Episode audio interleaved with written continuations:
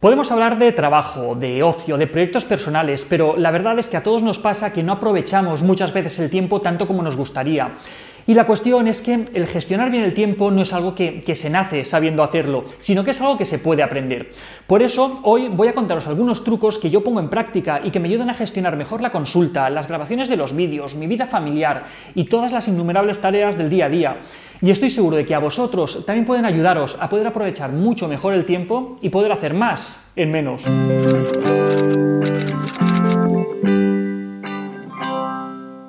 Antes que nada, delimita un tiempo y un lugar para cada tarea. Esto es especialmente importante si como yo trabajas por cuenta propia. Debes esforzarte por delimitar tu trabajo a un lugar y a un momento concretos. De esa manera podrás separar mejor tu vida personal de la laboral. Recuerda, tú no eres tu trabajo. Y aunque no trabajes por cuenta propia, seguro y segurísimo que muchas veces tienes que llevarte trabajo a casa. Pues bien, asígnale en tu casa un lugar y un momento para poder evitar que ese trabajo invada toda tu vida. En segundo lugar, tienes que identificar todas tus tareas. Para eso, toma papel y lápiz y trata de anotar todas las tareas diferentes a las que les dedicas tiempo a lo largo del día. Habitualmente englobamos de una manera muy genérica como trabajo un montón de cosas distintas. Responder correos, hacer cuentas, hacer números, hablar con socios, con clientes o con proveedores, procesar datos, escribir informes, llamadas de teléfono. Si eres capaz de identificar cuáles son esas tareas, podrás gestionar mucho mejor el tiempo que le dedicas a cada una de ellas, ya que no todos los momentos son ideales para todas las tareas. También es importante que te pongas un horario. ¿Recuerdas tus horarios del cole? Pues quizá no es mala idea volver a tener algo aunque sea parecido a eso. Tener un horario no solamente implica saber a qué hora hay que entrar y salir del trabajo. Un buen horario es aquel que sale de una buena identificación de las tareas, que es lo que acabamos de ver, y parte de asignarles a esas tareas momentos concretos a lo largo del día o de la semana. Van a haber tareas que van a requerir gran capacidad de concentración por tu parte y tienes que protegerlas de las interrupciones. Tienes que planificar los imprevistos porque los imprevistos se van a dar siempre. Cuando establezcas tu horario debes contabilizar el tiempo que vas a, entre comillas, perder a causa de los imprevistos y tienes que asignarles un hueco diario dentro de tu agenda. Entonces, cuando se presenten esos imprevistos, por ejemplo, un compañero que te pide ayuda, un cliente que necesita aclaraciones, entonces les derivarás a ese momento que tú has planificado previamente para poder atenderles. Por ejemplo, viene alguien que necesita tu ayuda y le dices, mira, perdona, pero es que ahora no puedo atenderte a las 11, mm, te doy un toque y hablamos, ¿vale? Esa sería una buena manera de poder gestionarlo. Vale, lo que ahora es importante. Hay que tener un protocolo de despegue y uno de aterrizaje. Ahora os explico en qué consiste. Son una serie de tareas rutinarias que hacemos todos los días cuando llegamos al trabajo, tanto al inicio como al final de la jornada. De hecho, es bueno que la primera y la última media hora del día las podemos dedicar a esos protocolos.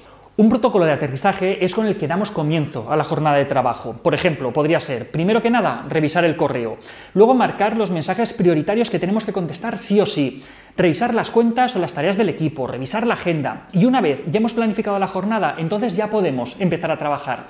Pero empezar a hacerlo sin haber aterrizado pues nos puede llevar a perder un montón de tiempo durante el resto del día. Por otro lado, tenemos el protocolo de despegue, que será lo último que hagamos en la jornada y que tiene que permitirnos acabar de atar todas esas tareas que hemos ido haciendo a lo largo del día. Distribuir el trabajo para la siguiente jornada, hacer una última revisión del correo electrónico antes de acabar el día, es decir, una serie de tareas que nos van a facilitar el resto de las tareas del día siguiente. También es importante que tengas una lista de tareas pendientes. Para evitar ir saltando de una tarea a otra conforme van apareciendo, tienes que tener una lista que puede ser en papel de toda la vida, puede ser electrónica y un montón de aplicaciones o de formas de hacerlo. Y en esa lista vas a ir anotando todas y cada una de las tareas que, van a requerir tu tiempo, tanto a nivel personal como a nivel laboral, pero que no están contempladas en tu agenda. Entonces, dentro de tu protocolo de aterrizaje y despegue que os acabo de comentar, irás asignando esas tareas a tu agenda en función del tiempo que requieran y del tiempo que tú dispongas. Tienes que dedicar un tiempo fijo a poder responder correos y mensajes. El correo electrónico y las redes sociales o los mensajes pueden facilitar un montón la gestión del trabajo, pero si no los utilizas bien pueden hacer que al final acabes siendo un esclavo de todos esos mensajes. Entonces, la prioridad para responder los mensajes de cualquier tipo, recuerda, la asignas tú, no las asigna quien te manda ese mensaje. Entonces, tienes que establecer esa prioridad y distribuir a lo largo del día diferentes momentos, diferentes bloques de tiempo para poder responder a esos mensajes. Y por último, algo muy importante, respétate para que te respeten, para que tus clientes, tus socios, tus compañeros, jefes, amigos, para que quien sea respete tu tiempo, primero tienes que ser tú el que lo respete. Y la primera forma de hacerlo es teniendo una buena disciplina. Todos estos trucos son los que yo utilizo para poder gestionar mejor mi día a día, para poder tener tiempo para mis pacientes, para mi familia, para las grabaciones de los vídeos, para escribir artículos. Estoy convencido que todo esto también te puede servir a ti.